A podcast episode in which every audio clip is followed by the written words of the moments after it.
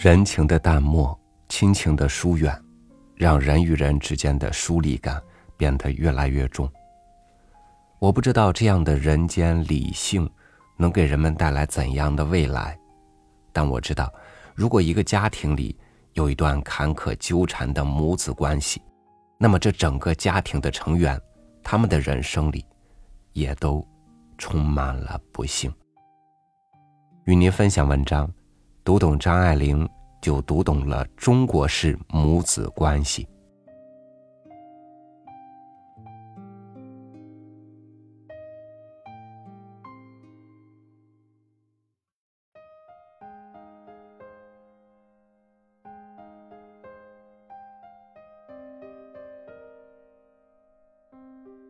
一九五七年，远在美国的张爱玲收到了一封母亲的来信。信中告诉他，母亲久病，盼归。彼时的张爱玲以为母亲需要钱治病，匆忙寄去一笔钱，并没有去见母亲。之后不久，母亲因病去世，她的遗产寄到了张爱玲的住处，箱子里都是值钱的古董。后来，张爱玲把自己和母亲的故事写进《小团圆》里。故事里的女儿和母亲永远在针尖对麦芒，永远在互相折磨，但是彼此内心却总是为对方留下一处柔软。女儿会在母亲被人打探新恋情的时候反驳道：“不，他不过是要人喜欢他。”而母亲也在顾后将自己最值钱的一个玉瓶留给了女儿。心理学家李南玉在自己的书《原生母爱》中说过这样一句话：“妈妈是每个孩子生命的起点。”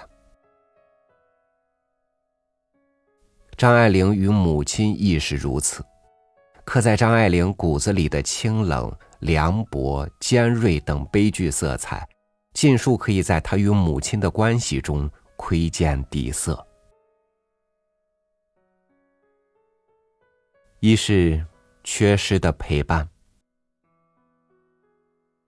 张爱玲的母亲原名黄素琼，长大后因为觉得自己的名字不够洋气，改名黄义范。黄义范祖父黄义生是清末长江七省水师提督，后来又被封为男爵。父亲宗炎早年中举，袭了爵位。因为一直没有子嗣，家里便纳了一个农村女子为他做妾。这个妾室，就是黄义范的母亲。可惜的是，黄宗岩没有等到自己的孩子出生，就因为胀气死在了广西。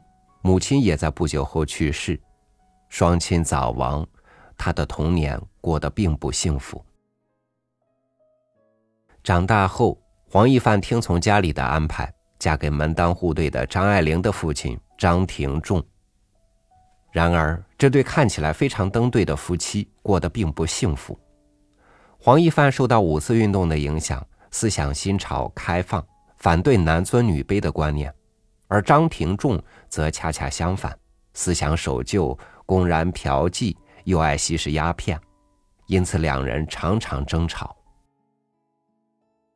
生下张爱玲的第四年，黄一范借口陪伴小姑子出国留学，短暂离开了这段令自己喘不过气来的婚姻。四岁，正是一个孩子最需要母亲陪伴的时候。此后的张爱玲对母亲的印象只剩下了等待的煎熬和被抛弃的恐惧。四年后。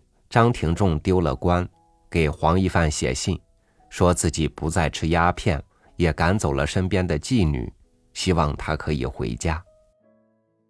可能是放不下儿女，收到信后，黄一范就回了国。回国后的黄一范见识了更加开阔的世界，所以对张爱玲的教育格外不同。教女儿弹琴、画画、说英语。甚至连女儿刘海的厚度都要亲自过问，费尽心思，希望自己的孩子可以摆脱过去的束缚，不要重复自己的老路。此时的张爱玲沉浸在母亲的呵护之下，总幻想着成为像母亲一样的人。八岁，我要梳爱丝头；十岁，我要穿高跟鞋。十六岁，我可以吃粽子汤团儿，吃一切难以消化的东西。然而好景不长，没过几年，黄一范和张廷仲的婚姻关系彻底破裂，母亲继续留学，张爱玲跟着不着调的父亲生活。黄一范年幼便失去父母，长大后。接受各种新潮思想，却偏偏不知道如何成为一个好的母亲。在张爱玲最需要她的那几年，多次缺席。我是被母亲抛弃的孩子，这是成年后的张爱玲再次提起童年时说过的话。多年离别，母爱缺失，为张爱玲带来了清冷的底色。也让他与世界的关系变得疏远而冷漠。正如李南玉在原生母爱中说：“孩子与妈妈建立的关系是孩子一生中所有关系的基础，是孩子生命中最根本的力量。再见面，两人如同两头紧张又焦虑的刺猬。”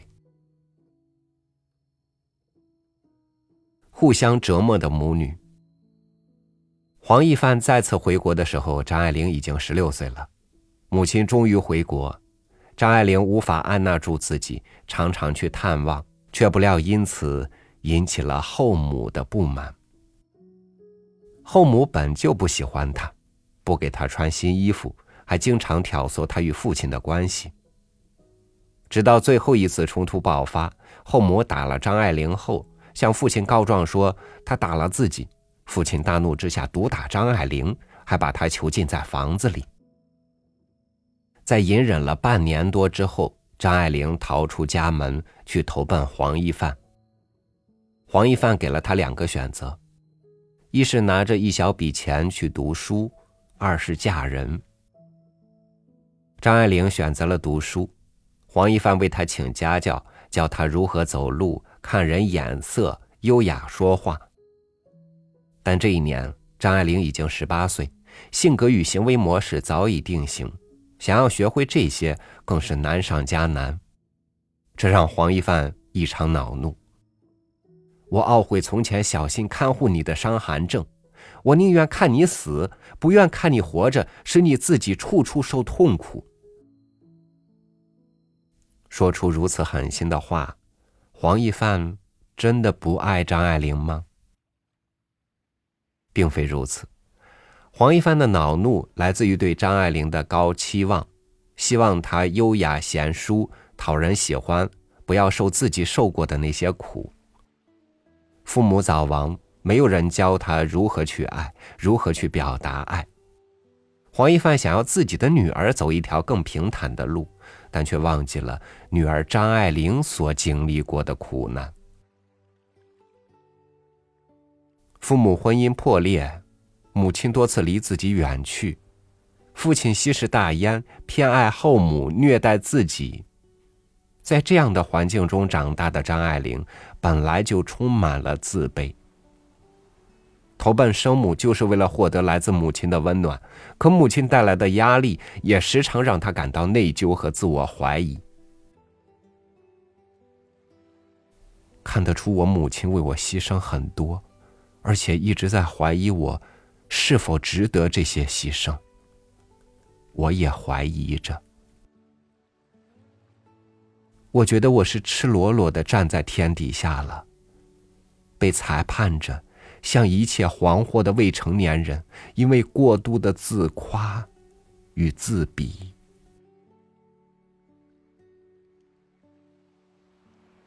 战争爆发后，黄一帆生活日益窘迫。张爱玲为黄一帆要钱时，总要看他脸色。黄一帆挂在嘴边的话，通常都是：“好久没打牌了，都是因为你；好久没买衣服了，都是因为你。”他拼命读书，努力赚钱，去给母亲还钱，以为还完了钱就清偿了母亲的债。张爱玲成名后，把自己得到的稿费换成了一个小小的金条。送到了母亲的面前，客气又委婉的说：“这是还他曾经的钱。”看着女儿手上的金条，黄一凡没有激动和欣慰，反而充满了不解和愧疚。就算我让你不好过，你也不必对我这样。可张爱玲却只想着，就算你不收，也只有这么多了。黄一帆和张爱玲这对母女，在该联系的时候选择了远离，在无法亲密联系时，却偏偏又住在了一起。张爱玲的一生，都在边渴望边抗拒母亲的爱。她恨自己的母亲，希望快快还钱，划清两人的关系。但她又深爱着自己的母亲，希望可以得到对方的爱。总是抱着“我只要做得更好一点，母亲就会喜欢我”的想法接近他。心理学将这种关系定义为抵抗型依恋人格。原生母爱中这样解释：抵抗型依恋关系中，妈妈的爱与关怀毫无规律，并不出现在孩子需要的时候。而是出现在妈妈愿意给予的时候，因此，孩子为了获得妈妈那不确定的爱而变得终日不安。张爱玲正是如此，即使感受了母亲的温暖，她也不敢相信那是爱；即使知道是爱，也觉得不过是偶然。终其一生。张爱玲都在渴望爱与害怕中挣扎与纠缠，直到确认自己被爱或不被爱。后来，黄一帆再次离开，去了欧洲。临走的时候，邀请张爱玲同去，张爱玲拒绝了他，独自去了美国。他无家可归，也无人可信，宁愿一个人生活。妈妈，是每个孩子生命的起点。张爱玲曾说：“如果你认识过去的我，就会原谅现在的我。”回顾张爱玲这一生，从感情到事业，或多或少总是有一些黄一范的影子。年少时母亲的缺位，长大后母亲的责备，让她在感情中不安又自卑。总是不断的抬高他人，放低自己。你曾经不被人所爱，你才会珍惜将来爱你的人。张爱玲如是说道。被抛弃的自卑一直停留在她身上，即使成名已久，面对爱人，她依旧觉得自己低到了尘埃里。甚至在明知对方已经出轨的情况下，仍旧抛弃傲骨，低头挽回。在心理学上有句流传很广的话：“原生家庭受的伤，要在亲密关系中疗愈。”很多人信了，也有更多人选择像张爱玲一样，期望让爱情滋养自己伤痕累累的内在小孩。然而事与愿违。他们往往都会像张爱玲一样，所托非人。三十六岁的时候，张爱玲怀上了一个孩子，但她宁愿堕胎也不愿生下孩子，只因为她自认为自己无法做一个好的母亲，她怕自己重蹈母亲覆辙。然而，她笔下的每一个女主角。都带着母亲的影子，他们大多缺钱又缺爱，原生家庭一片糟糕，亲密关系几经坎坷。在很早的时候，母亲就成了烙在张爱玲身上的印记。原生母爱中有很多类似张爱玲这对母女母子关系的真实故事。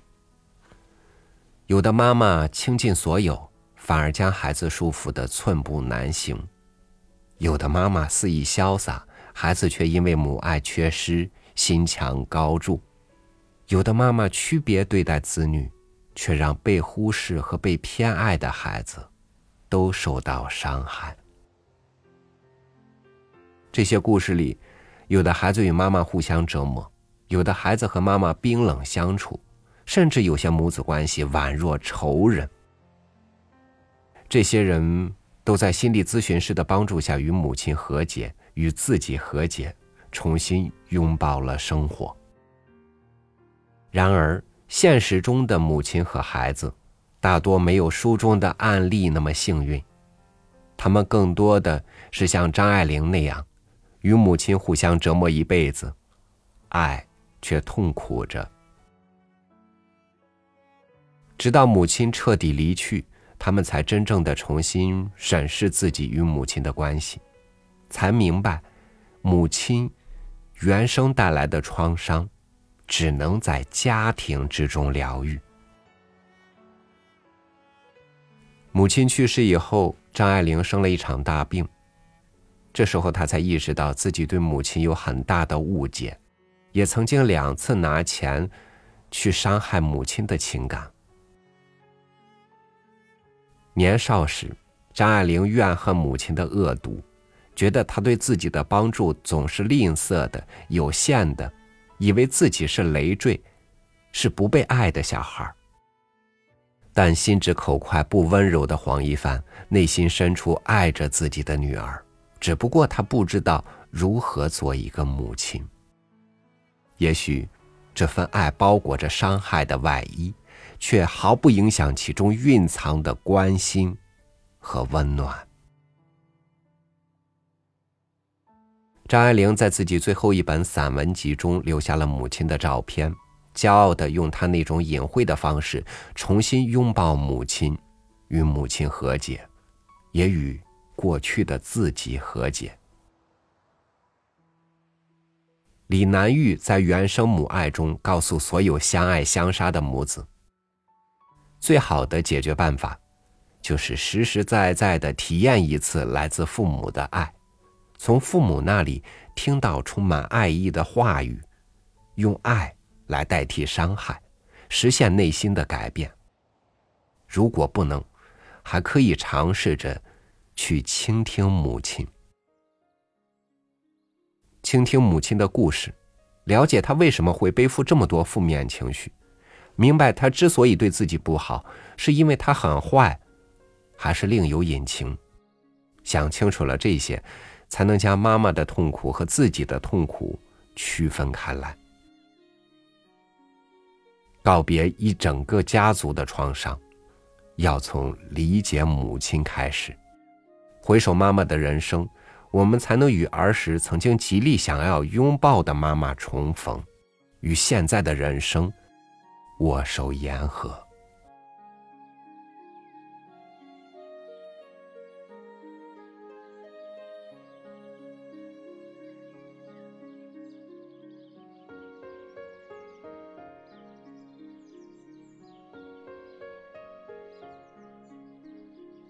我们敢于面对所有的伤害和不公，但它最好不要来自我们最亲最近的人，因为我们伤不起，我们的人生也伤不起。如果我们已经受到了伤害，有了一段不得不承受的人生，那么我们就有权利去知道这些伤痛产生的缘由和真相，给自己、给家庭、给子女一个疗愈的机会。爱有时让人离得很近，有时又让人离得很远。愿家人心里的结消解在这个即将结束的冬天。我是朝雨，祝您晚安，明天见。